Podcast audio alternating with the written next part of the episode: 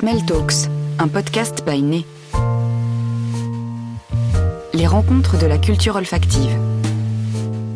Parfumeurs, auteurs, scientifiques, Né vous propose des conférences d'experts à travers le monde. Aujourd'hui, nous sommes à la médiathèque Violette-le-Duc dans le 11e arrondissement de Paris pour écouter Dominique Roch, sourceur d'ingrédients naturels pour l'industrie du parfum depuis plus de 30 ans. L'auteur du livre Cueilleur d'essence évoque à travers ses souvenirs de voyage les enjeux économiques et sociaux liés à la culture et au commerce des matières premières qui composent nos parfums.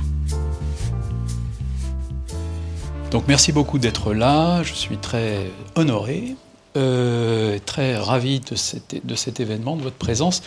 Alors je crois qu'on n'a qu'un ennemi dans cette euh, manifestation, c'est le temps. Euh, moi, je suis très bavard. J'ai 250 histoires à vous raconter. Ça va être, compliqué de tout faire tenir. Euh, surtout qu'en plus, j'ai eu la bêtise d'amener quelques trucs à sentir que vous pourrez sentir à la fin. Et, ça, c'est bien, mais euh, ça prend vite du temps. Voilà. Alors, on démarre. je vais vous dire quelques mots sur le métier pour faire que ce soit clair pour tout le monde. Euh, moi, où et, les, gens qui font le même métier que moi, on se situe dans la, chaîne du parfum. Pardon par avance pour ceux pour qui tout ça sont des évidences.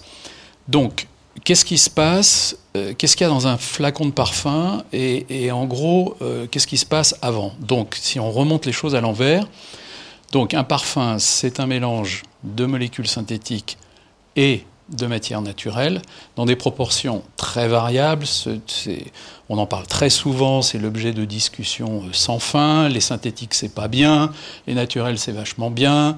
Euh, alors en fait, en résumé de ce, grand débat, pour pratiquement la totalité des parfumeurs qui travaillent là-dessus, il est évident qu'un parfum doit se construire avec des molécules synthétiques et avec des matières naturelles. C'est indispensable. Il y a beaucoup d'engouement et beaucoup en ce moment d'évolution et de tentatives de faire des parfums complètement naturels. C'est très compliqué et les résultats sont, disons-le, souvent décevants. Néanmoins, on peut quand même rappeler que l'humanité a vécu de parfums entièrement naturels jusque milieu, deux tiers du 19e siècle. Donc il ne faut jamais perdre ça de vue. Donc, ce mélange. Alors, les molécules synthétiques, elles viennent d'usines chimiques euh, de taille variée, etc. On ne va pas parler de ça aujourd'hui, ce n'est pas mon sujet. Et puis les produits naturels. Donc les produits naturels sont des extraits euh, dans des formes techniques un peu variées. Les plus connus, on va dire que ce sont les essences, les fameuses huiles essentielles, mais pas que, puisque si on emploie des méthodes de d'extraction différente de la distillation à la vapeur d'eau, ben on obtient des choses qui deviennent des absolus, des résinoïdes. Voilà, on rentre dans des termes un peu techniques euh, du métier et qui font une gamme très étendue de, de, produits disponibles sur la palette des parfumeurs et qui ont pour origine, franchement, si on veut rester dans les choses significatives, on va dire 150 matières premières naturelles. Ces matières premières naturelles, elles sont sourcées dans une cinquantaine de pays à travers le monde. on va illustrer tout ça et je, vais vous raconter plusieurs des, histoires de ces matières. Mais c'est juste pour fixer les choses.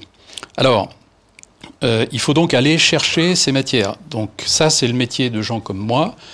Alors là, tout de suite, la question, mais on me qualifie ou je me qualifie de sourceur. Et finalement, c'est quoi un sourceur par rapport à ce qu'on pourrait appeler un acheteur? Parce que euh, le, but de l'histoire, c'est quand même bien d'aller chez un producteur d'essence de rose, d'acheter de l'essence de rose et puis d'approvisionner les parfumeurs qui en ont besoin. Alors, là, on rentre un petit peu dans euh, le sujet du livre, c'est-à-dire que oui, euh, un sourceur, c'est d'abord un acheteur, mais pourquoi est-ce qu'on a inventé, entre guillemets, ce mot? C'est parce que les gens que je vais voir, et qui sont très présents dans le livre, que j'appelle les producteurs, ces gens-là, sont donc des gens qui ont, euh, bah, j'ai pris l'exemple de la rose, donc on va continuer, en Bulgarie, une distillerie de rose. Alors, euh, ils font donc un métier dont le produit qu'ils vont essayer de vendre, c'est l'essence de rose. Moi, j'arrive, je suis acheteur d'essence de rose. On a donc une première relation qui est de dire, bah, je vais vous acheter de l'essence de rose. Alors on discute, on a une conversation de, fournisseur acheteur. Mais, dans le même temps, la même personne, ce, distillateur de rose, comment est-ce que lui il fonctionne et comment est-ce qu'il s'approvisionne? Eh bien, il faut qu'il trouve la matière première, c'est-à-dire les fleurs de rose. Donc, selon les cas, là, on rentre dans l'univers de tout ce qui se passe en amont de la production, c'est-à-dire l'agriculture. Et là, on rentre dans le monde des champs, des forêts, des déserts, euh, avec un, nombre de, cas de figure assez impressionnant. Euh, et, donc ces gens-là sont les fermiers, les cultivateurs, les gémeurs. Donc finalement, quand on récapitule, il y a ce premier niveau que souvent les gens confondent avec les producteurs, parce que c'est pas très facile de, savoir et de comprendre ce qui se passe à la source. Donc je suis cultivateur de roses dans la vallée des roses en Bulgarie, et j'ai un contrat ou pas, et j'essaie de vendre mes roses à M. Lizitcharov, qui lui est distillateur. M. Lizitcharov, il va faire de l'essence, il va la vendre à Dominique, et Dominique va la ramener dans sa société pour que les parfumeurs puissent composer les prochains parfums. Voilà, voilà ce qui se passe.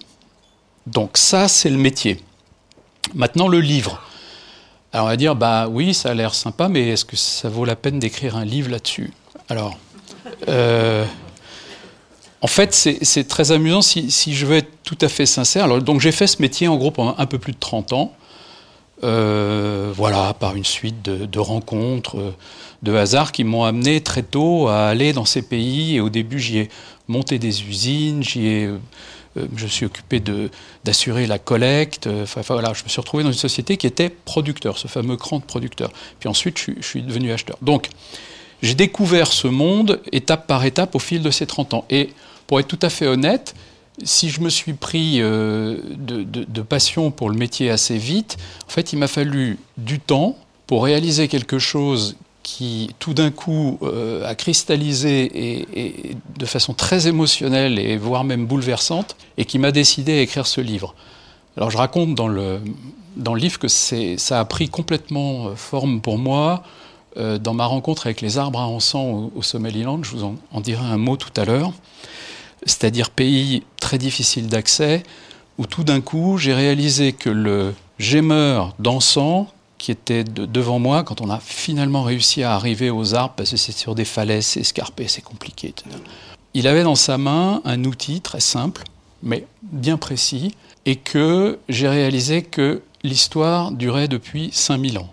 Donc, tout d'un coup, on se rend compte qu'on fait un métier dans lequel les produits qu'on manipule comme ça, sans toujours y penser, sont l'aboutissement de transmission et d'héritage qui tout simplement racontent l'histoire de l'humanité.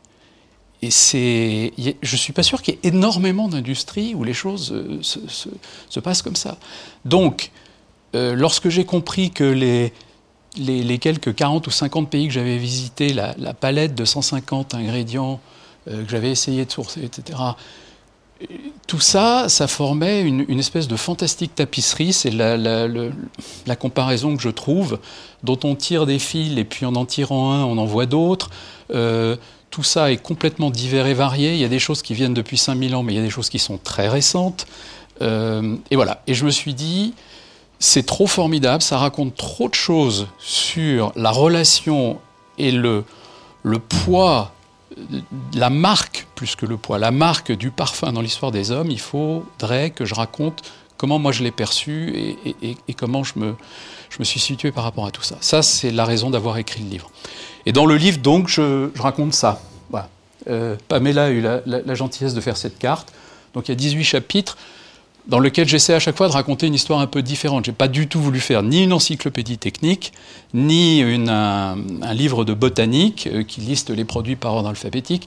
J'ai voulu, pour chaque produit, raconter quelque chose qui me paraît une facette euh, importante et souvent très émouvante euh, de ces produits, émouvante par l'histoire dont ils sont les héritiers, et souvent très émouvante quand on se demande si cette histoire va continuer. Parce que la grande question, quand même, à, la fin du livre, c'est de dire bon, magnifique, donc voilà, on voit d'où tout ça vient, on voit les cheminements, on voit les déplacements à travers les pays, pourquoi?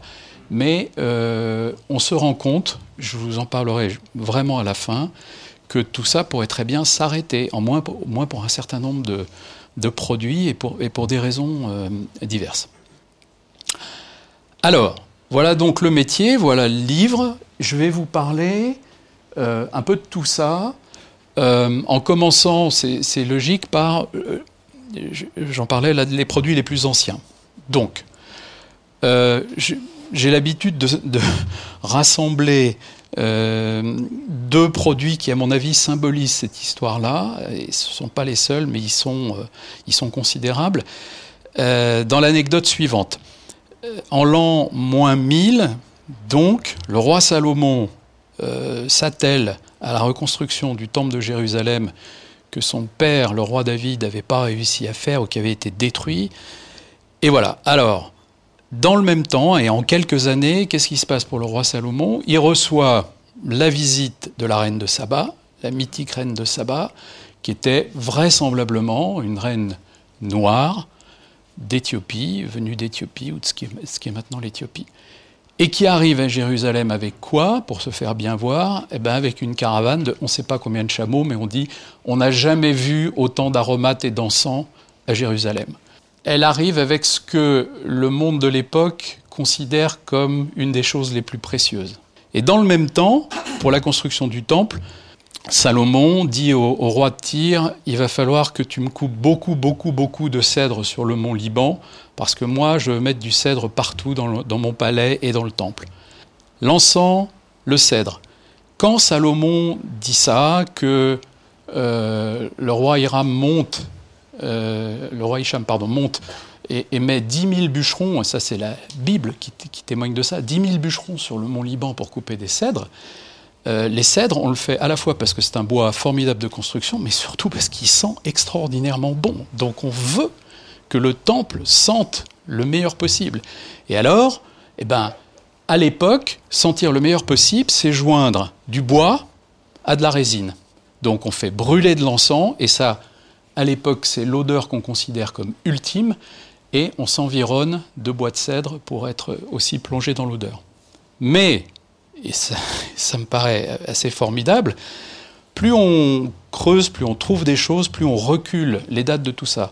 Mais ce qu'on sait avec certitude, c'est que quand, euh, en moins 1000, euh, Salomon fait tout ça, la plaisanterie du cèdre et de l'encens dure depuis 2000 ans en arrière. Donc là, c'est véritablement vertigineux. C'est-à-dire qu'il euh, y a une reine égyptienne, Hatshepsut, qui, qui, a fait déjà des, expéditions pour aller chercher de l'encens en, moins 1700, et puis quand on recule, on sait que déjà on, euh, a de l'encens. Donc l'histoire du parfum, elle plonge des racines très très loin dans l'histoire des hommes. Alors, on ne va pas faire uniquement une perspective historique, mais vous, le savez, euh, au départ, les parfums sont, une, forme de drogue. Euh, les, fumigations, fumigation, on fait des bûchers de genévrier, des bûchers de, tous les bois honorants qu'on trouve, de toutes les résines qu'on trouve, la myrrhe, l'encens, il y en a d'autres. Et donc, euh, l'intensité de ces odeurs incite les hommes à considérer qu'il faut qu'ils les donnent aux divinités qu'ils honorent. Donc, on démarre le parfum sur des bases euh, de relation avec l'au-delà. Confère aussi l'utilisation de la myrrhe et d'autres et d'autres choses par les Égyptiens pour momifier euh, et donc euh, accompagner le départ des, défunts. Alors, c'est les démarrages. Il y a d'autres produits très très anciens, aussi mentionnés dans la Bible, qui valent la peine d'être, euh, d'en parler, et notamment un qui est le premier chapitre de mon livre, qui est le labdanum.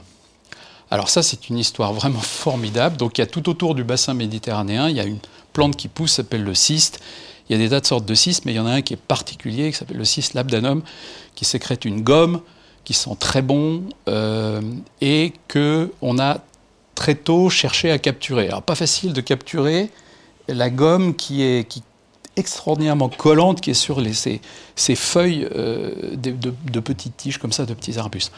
Alors, le meilleur moyen qui avait été trouvé dans l'Antiquité, c'était de faire pâturer des troupeaux de chèvres ou de brebis dans les champs de cis, parce que ça couvrait des, véritables champs.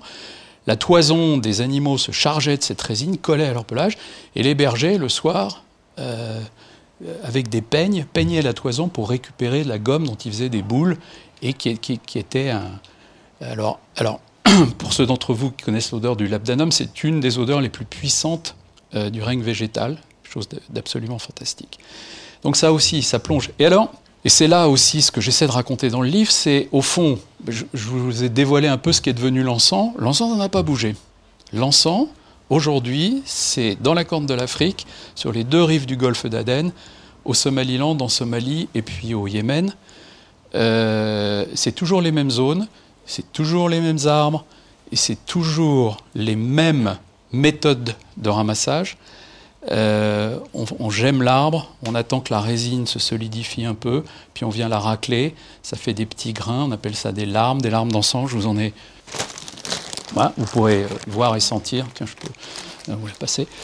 et le tri, les grades, euh, on retrouve déjà la mention de ça dans de la littérature latine, etc. Ça n'a pas bougé. Donc, c'est un exemple, mais ça ne veut pas dire que pour les 150 produits dont on parle, c'est toujours comme ça. Alors, par exemple, pour le labdanum, donc ça, l'histoire des, troupeaux dans le, dans le cyste, ça se passait en Crète et à Chypre, qui sont restés longtemps les seules zones qui en faisaient.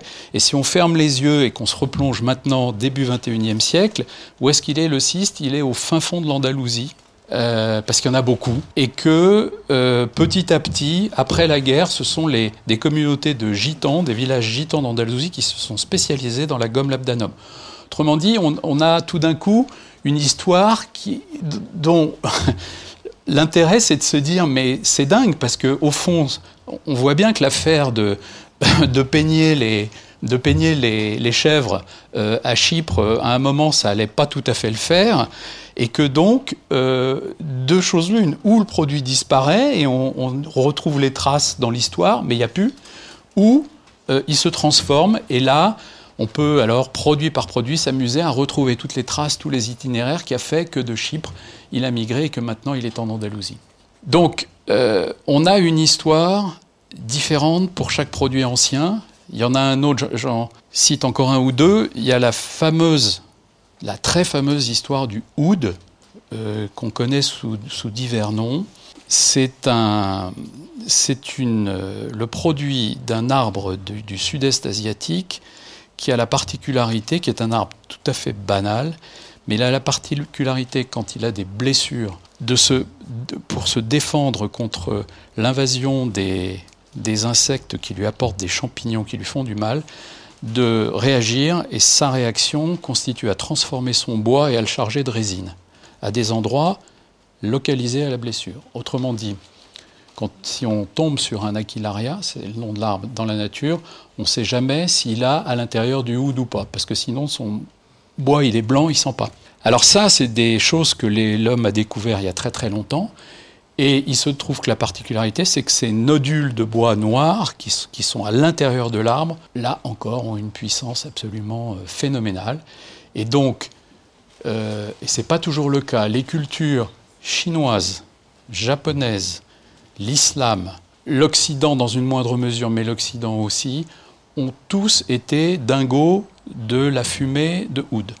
C'est-à-dire qu'on met ces morceaux de bois sur des braises, on les fait chauffer, la, la résine euh, vient à ébullition à la surface du bois et dégage une, fumée fantastique.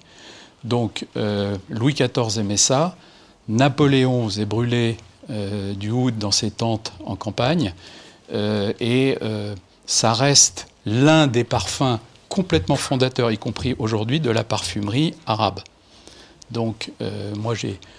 à Dubaï, dans tout le Golfe et en Arabie saoudite et partout, les produits fondateurs de la parfumerie arabe, c'est le oud, c'est la rose et c'est l'ambre gris.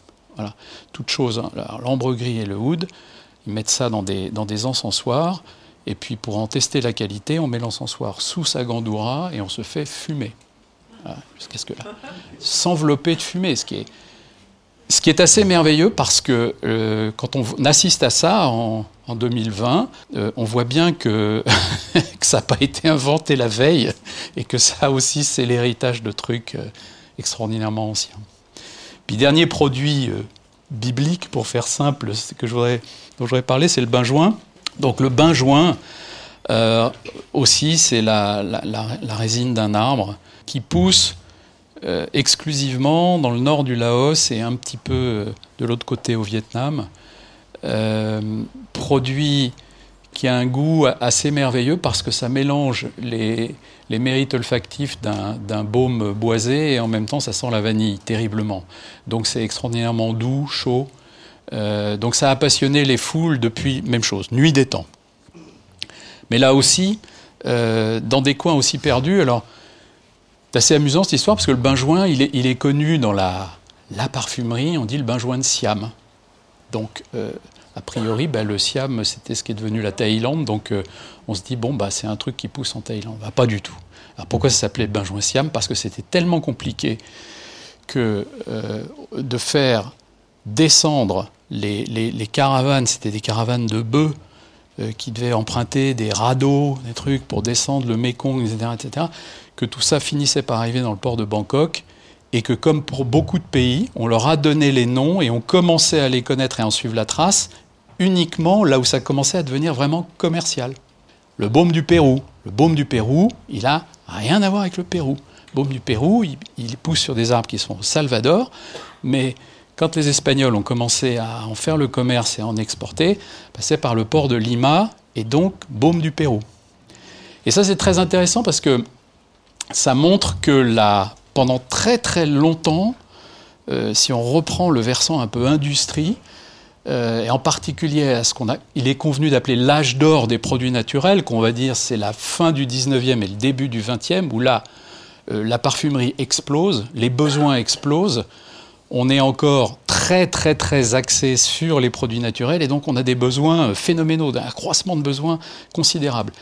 Et là, les Grassois en particulier, qui tiennent quand même tout ça à l'époque, comprennent que plus ils laisseront des écrans de fumée euh, qui permettront pas d'aller identifier la source et pas d'y aller, et plus ils vont gagner d'argent.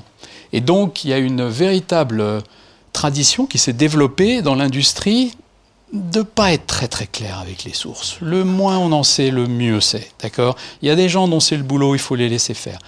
Et pourquoi je raconte ça? Parce que et c'est euh, Dominique qui faisait allusion tout à l'heure, c'est en train de changer à une vitesse vertigineuse. C'est-à-dire que, alors certains vont dire ça a commencé il y a 20 ans, d'autres vont dire non, beaucoup plus récent que ça, il y a 10 ans, il y a 5 ans.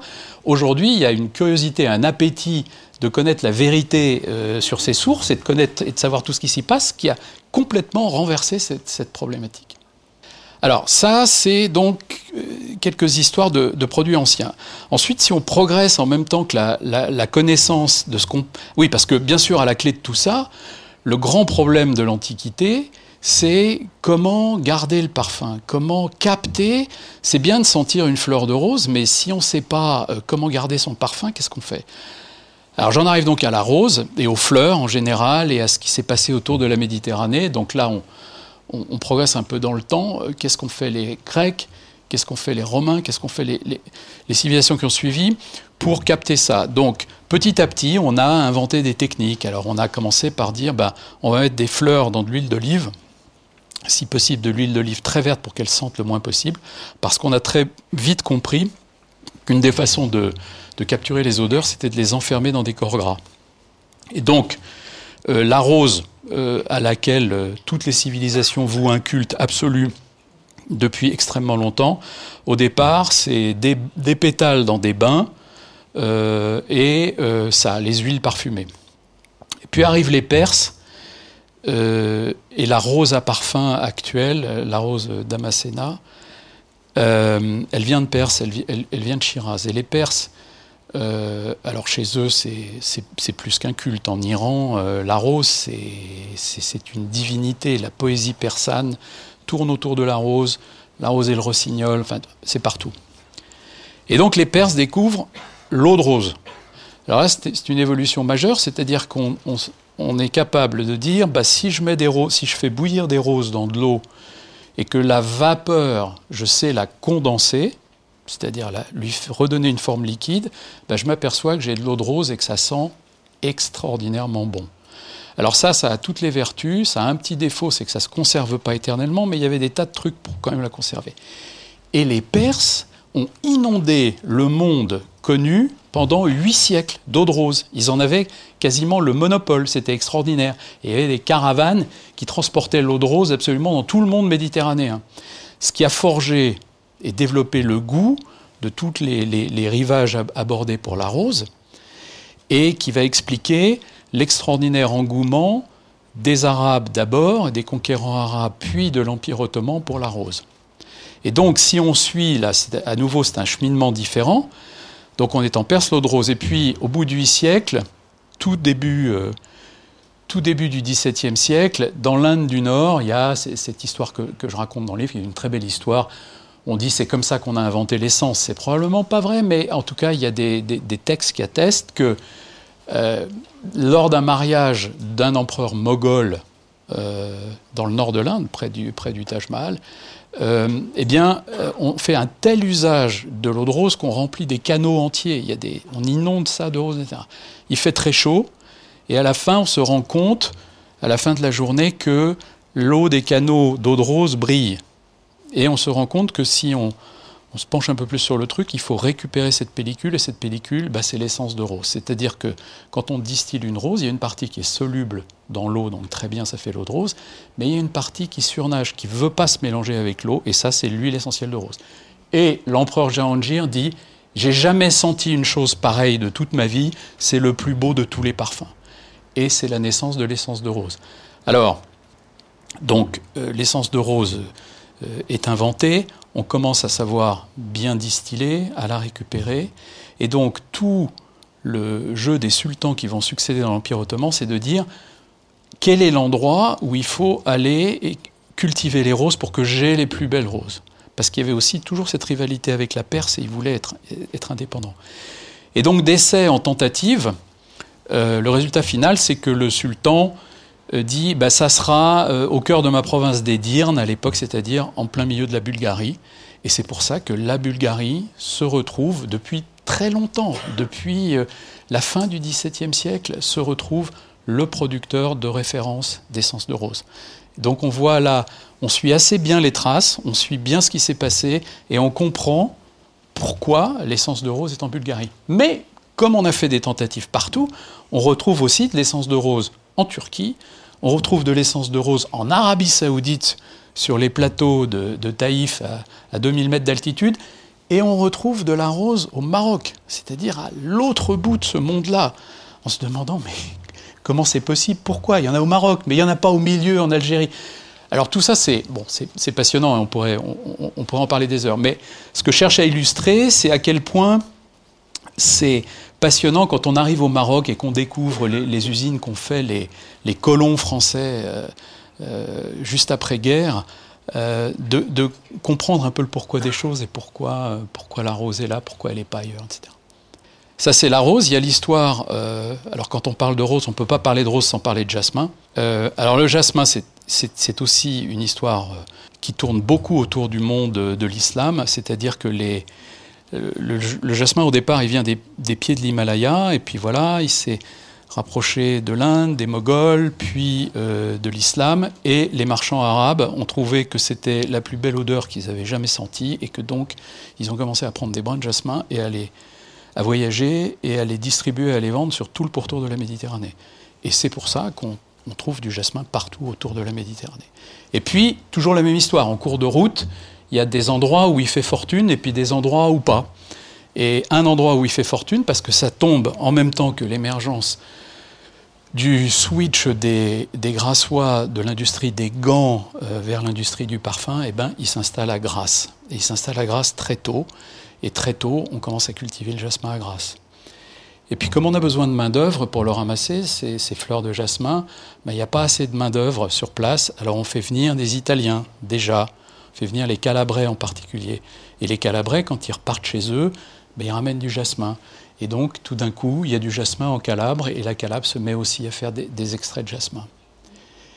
Et puis, avec le phénomène considérable pour notre histoire des produits naturels de l'empire colonial, euh, la vérité, c'est que les grosses sociétés puissantes grassoises de l'époque prennent vraiment la trace des armées françaises pour les suivre, pour euh, bah, faire des colonies, exactement ça, c'est-à-dire des terres, des terres, des terres de l'espace qui n'ont pas à grâce.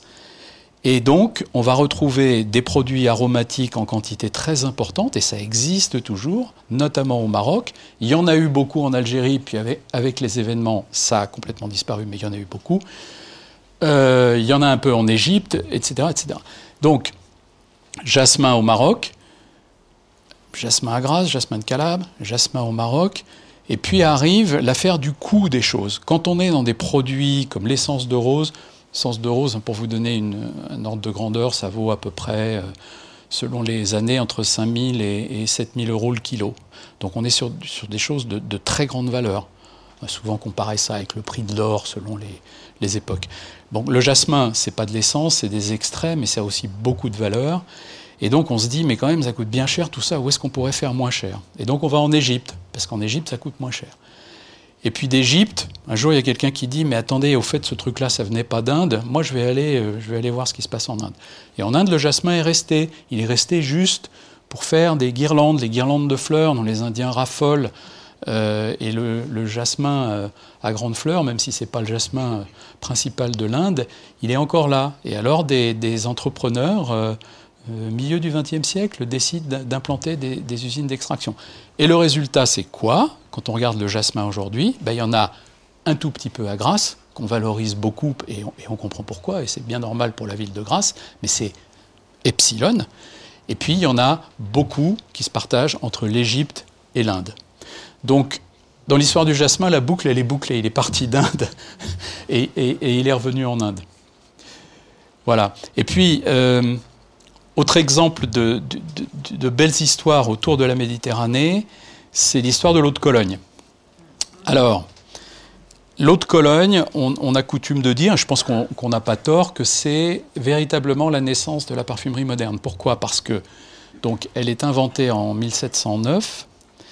Euh, et elle est inventée parce que depuis très peu, on est capable de produire de l'alcool et on a compris que la meilleure façon de parfumer, de, conserver les huiles essentielles, c'est de les dissoudre dans l'alcool.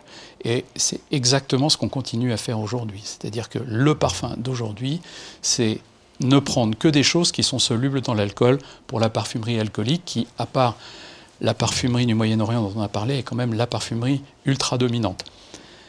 Donc, en 1709, le monsieur féministe, qu'est-ce qu'il fait? Eh ben, il prend les huiles essentielles disponibles, et dans ces huiles essentielles disponibles, alors il y a du romarin, c'est très méditerranéen, et puis il y a deux choses tout à fait extraordinaires. C'est évidemment la lavande, et c'est la fameuse bergamote de Calabre. Et donc, c'est ce mariage d'un certain nombre d'odeurs, mais avec une dominante de lavande et de bergamote, qui va faire le succès phénoménal de l'eau de c'est-à-dire la naissance de l'idée de fraîcheur et non pas uniquement de pesanteur. Et alors, à nouveau, l'histoire de la bergamote, euh, c'est un, mélange d'un citron et d'une orange amère, c'est les Arabes. Les Arabes étaient, globalement, quand on se repenche sur tout ça, sur, cette histoire, les Arabes sont totalement fondus de parfum depuis le départ. Alors, on a parlé du oud, a, bon, et euh, ils étaient, euh, partout où ils allaient, ils essayaient d'acclimater ce qu'on appelait les orangers, c'est-à-dire les citrus, toutes les espèces, les mandariniers, les citronniers, euh, les orangers amers, en recherchant quoi? Les fruits un peu, mais pas tellement, ils recherchaient surtout la beauté du feuillage et la beauté de la floraison. Et c'est pour ça qu'on voit euh, l'utilisation de tous ces orangers, et ça, perdure encore aujourd'hui dans les rues de Séville ou, ou à l'Alhambra de Grenade, euh, qui, sont euh, complètement intégrés à la conception des bâtiments. Et, là encore, il s'agissait pas. Alors, il y a le plaisir de voir le, fruit orange comme espèce d'arbre de Noël euh, complètement différent, mais c'est surtout la floraison. Il faut avoir senti ces rues au, mois d'avril quand, quand tout ça fleurit. Donc, ils ont fait plein de tentatives pour trouver des trucs toujours plus beaux. Et au fond, cette bergamote, ils l'ont créée presque par hasard. Ils ont marié deux trucs, puis ils sont aperçus. Alors ça donnait quoi? Ça donnait un fruit pas comestible, euh, un jus très très amer. Aujourd'hui, on lui trouve plein de vertus, et c'est vrai, enfin à l'époque, euh, imbuvable. Euh, mais, miracle, l'écorce, l'écorce, elle, elle sent trois fois meilleure que n'importe quelle autre écorce de citrus. Quand on la gratte, c'est-à-dire que pour les les citrus, on récupère l'essence pas à l'intérieur du fruit, mais sur les, petites, euh, tout, ce qui parsème le, zeste, eh bien, on a une essence fantastique. Et ça, on s'en rend compte. Même chose, euh, début 18e siècle, mi-18e siècle, et depuis, les Calabrais ont dit bah, c'est chez nous que ça pousse, c'est chez nous que ça se plaît, ça n'ira nulle part ailleurs, et on va garder la culture de la Calabre. Et le truc extraordinaire, c'est qu'ils ont réussi. Il n'y a pas de bergamote en face en Sicile. En Amérique du Sud, on a essayé de la développer. En Côte d'Ivoire, on a essayé de la développer. Ça a été compliqué, ça n'a jamais beaucoup marché. Il n'y a pas d'équivalent aujourd'hui à la bergamote de Reggio de Calabre. Et euh, le fournisseur dont je parle dans le livre, même chose, on retrouve nos histoires de transmission. C'est une famille qui travaille là-dessus depuis cinq générations. Voilà. Et qui veulent. Euh, et, les jeunes là qui prennent la succession, qui sont des jeunes gens de, 30 ou 35 ans, sont aussi euh, bouillants, enthousiastes que pouvaient l'être euh, les générations précédentes. Donc c'est une, vraiment très, très belle histoire, d'autant plus que là, et quand on regarde la carte, on comprend bien, en termes économiques, c'est plus facile a priori d'avoir des produits qui viennent de la ceinture subtropicale que d'avoir des produits qui viennent d'Europe. Et je fais une, parenthèse là, mais puisqu'on est sur la lavande et, la bergamote, la bergamote vient de Reggio.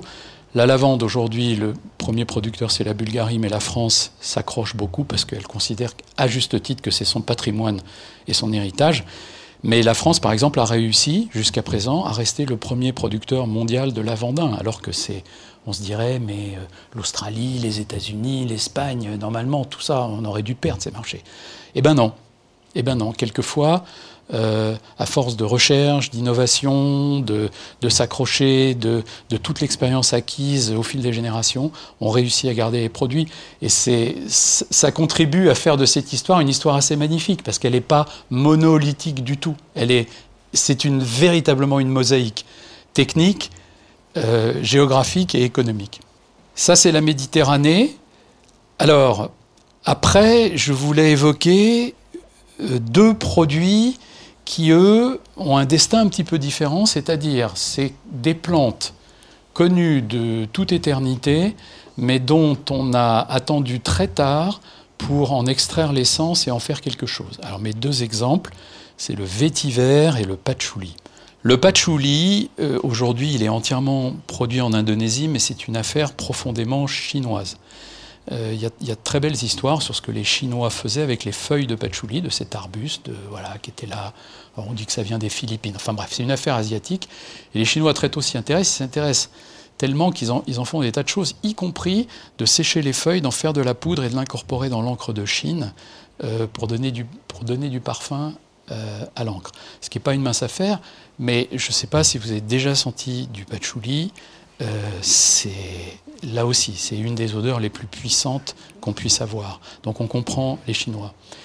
Et alors, dans l'Empire britannique, euh, les, Anglais donc découvrent que les Indiens parfument des tissus et des châles en les enroulant avec les feuilles de patchouli. Et ils trouvent que c'est génial.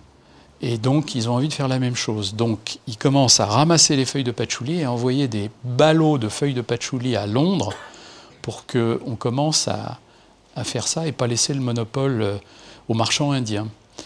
Et ça un succès fou, et la, caractéristique de l'odeur du patchouli fait que ça devient un parfum tout de suite un peu canaille. C'est-à-dire qu'on dit que c'est le parfum des cocottes. Quand on veut euh, véritablement euh, se montrer et se faire voir, on, met du patchouli.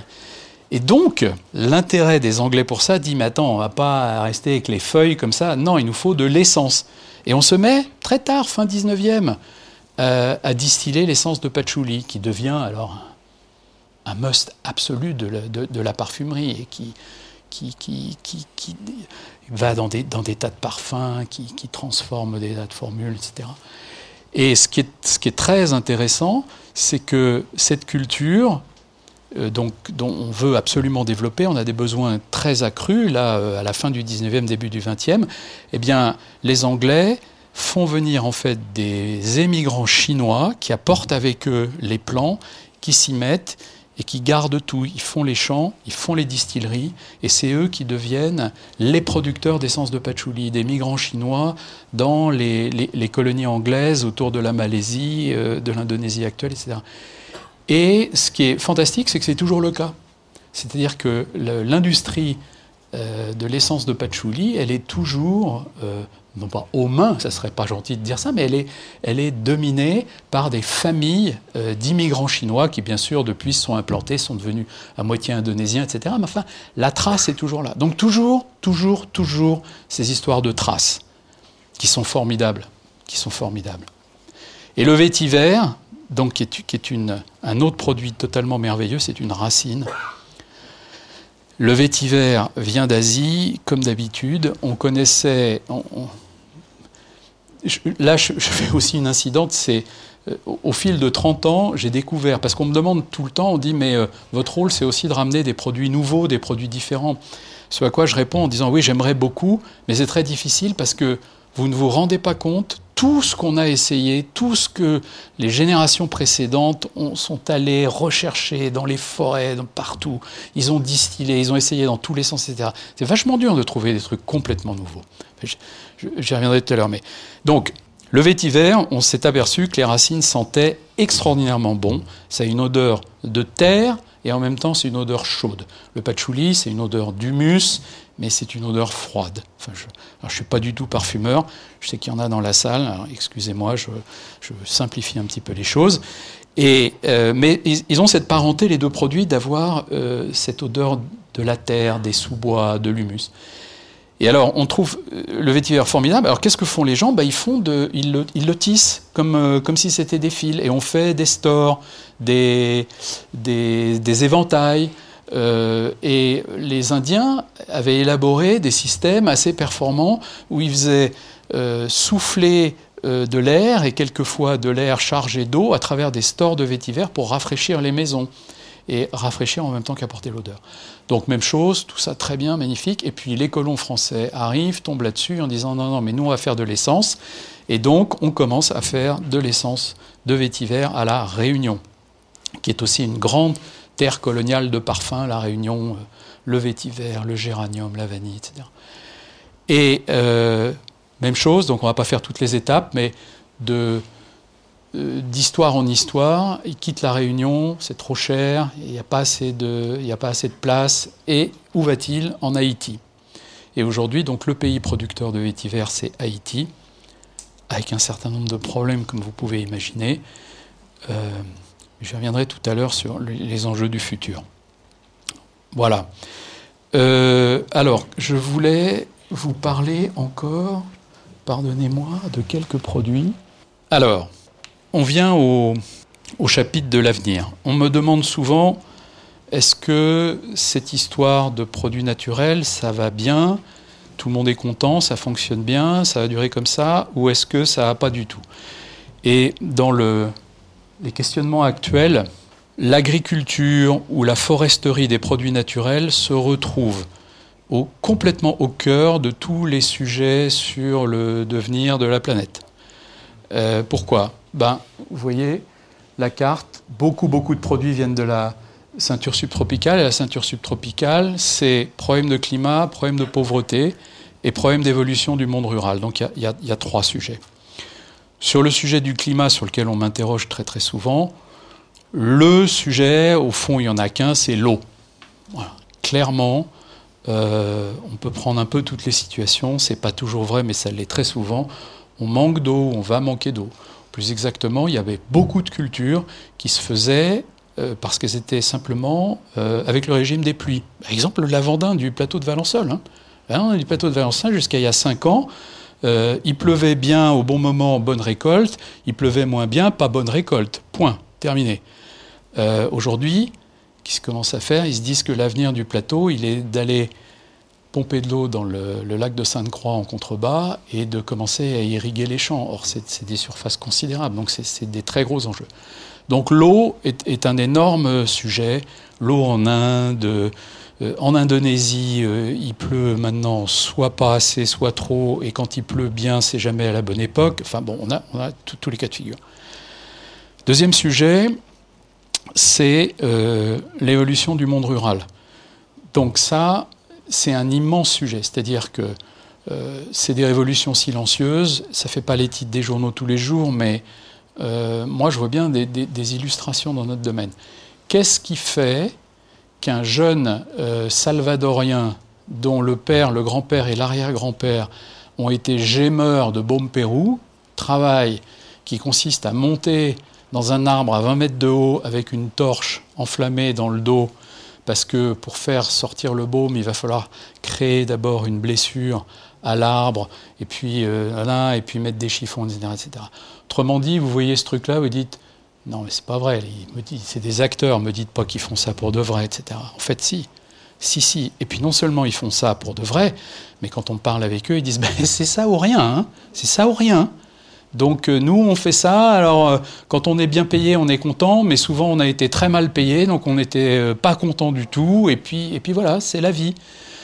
C'est-à-dire qu'on a le sentiment d'entendre des gens parler comme nous, on pouvait entendre des gens parler chez nous il y a 100 ans. Euh, et donc, alors ok, jusqu'à présent, donc parfait, le père faisait ça, le fils le fait. Les jeunes, là, 17 ans, salvadoriens, ben, euh, qu'est-ce qui fait qu'il va accepter de continuer à faire ça plutôt que de descendre à, San Salvador et, rejoindre les gangs euh, et le trafic de drogue? Ben, On ne sait pas. On ne sait pas, mais il a tous les moyens de descendre. Il y a des motos, il y a des téléphones portables, il y a tout ce que vous savez.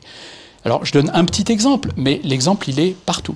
Et ça, euh, c'est un énorme sujet. Et alors, le troisième aspect, c'est l'aspect pauvreté. L'exemple le plus crève-cœur de tout ça, c'est l'histoire incroyable de la vanille de Madagascar. Je raconte parce que c'est une des expériences les plus émouvantes pour moi de, tout ce que j'ai vu. Euh, c'est-à-dire que Madagascar, voilà un pays merveilleux, totalement abandonné, sans État, euh, dans un état incroyable.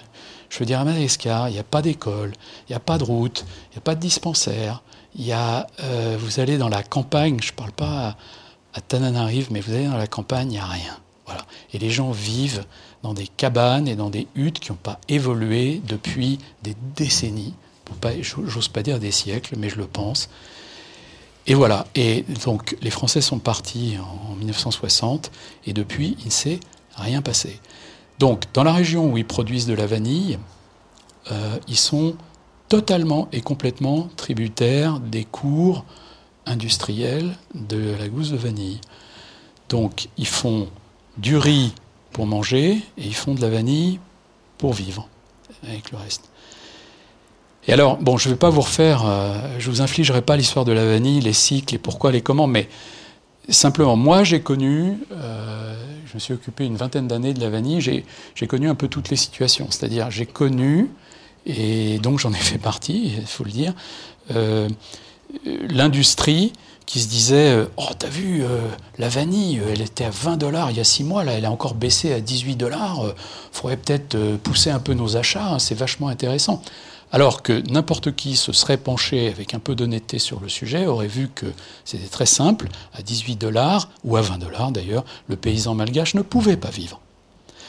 Alors, ça, c'est les années où moi je me suis beaucoup rapproché d'un producteur local dont je fais le portrait dans le livre. Et si vous ne deviez lire qu'un chapitre, lisez celui-là parce que c'est le portrait d'une femme extraordinaire, euh, des métisses chinoises descendantes de toute petite famille qui a commencé à aller euh, aider ses parents dans une, dans une toute petite épicerie, puis ensuite s'est dit non mais la vanille, il faut qu'on s'en occupe, et qui à, l'âge de 12 ans a commencé pieds nus à aller dans les villages à collecter de la vanille, etc., et qui est devenue aujourd'hui la, la, la, plus importante exportatrice de l'île.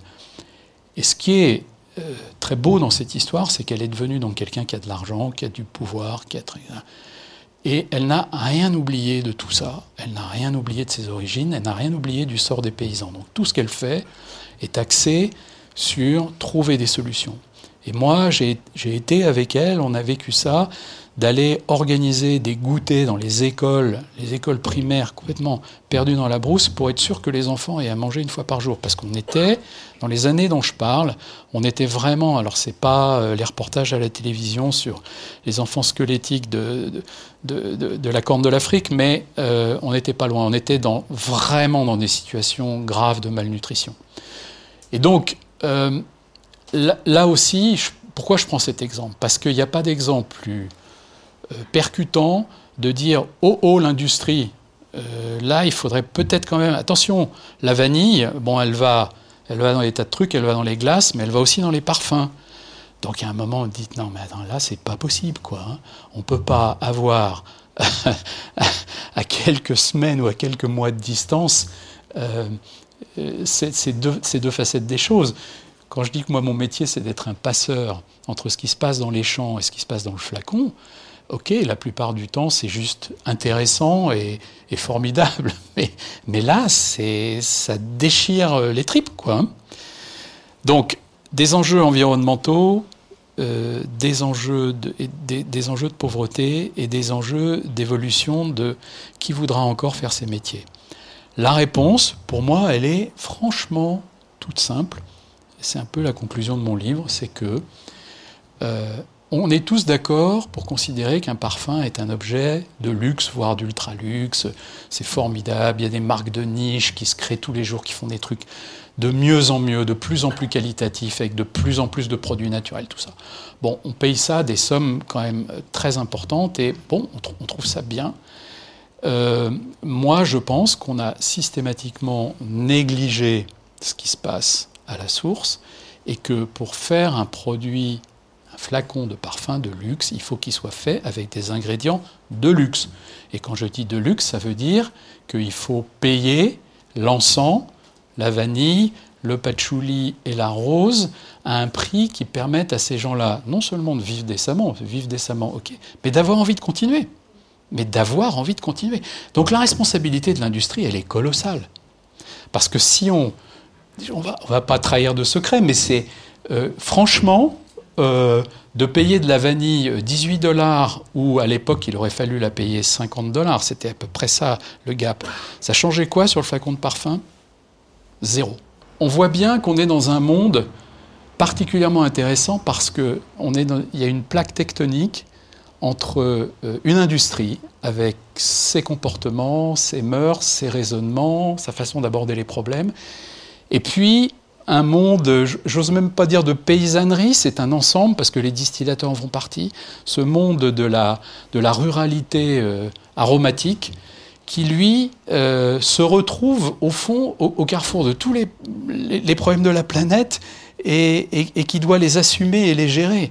Il y a, moi, je, reste euh, optimiste et, positif parce qu'il y a plein d'évolutions qui, sont intéressantes. C'est-à-dire qu'il y a une prise de conscience, il y a une pression des consommateurs qui est très forte. Aujourd'hui, euh, dès qu'on parle de vanille, quelqu'un va vous dire oui, mais vous êtes sûr qu'il n'y a pas d'enfants esclaves à Madagascar, etc. Bon, très bien, c'est bien. Peut-être que ça aurait dû y arriver il y a 25 ans, mais enfin, ça arrive. Donc, donc c'est très bien.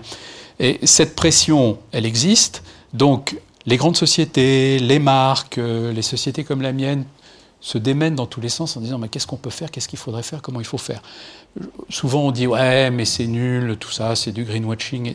Non, c'est pas vrai, c'est pas vrai. Je pense qu'il y a des, les gens sont pas idiots, ils comprennent bien qu'il y a des interrogations de fond, qu'il y a des questions de fond auxquelles il va falloir répondre, il va falloir changer de comportement, etc.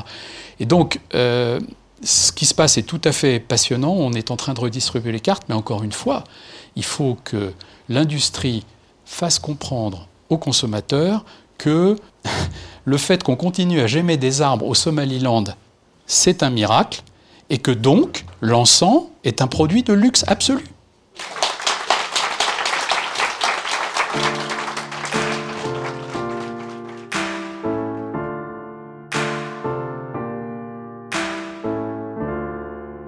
Retrouvez cette émission sur podcast.bainet.com et sur les plateformes habituelles.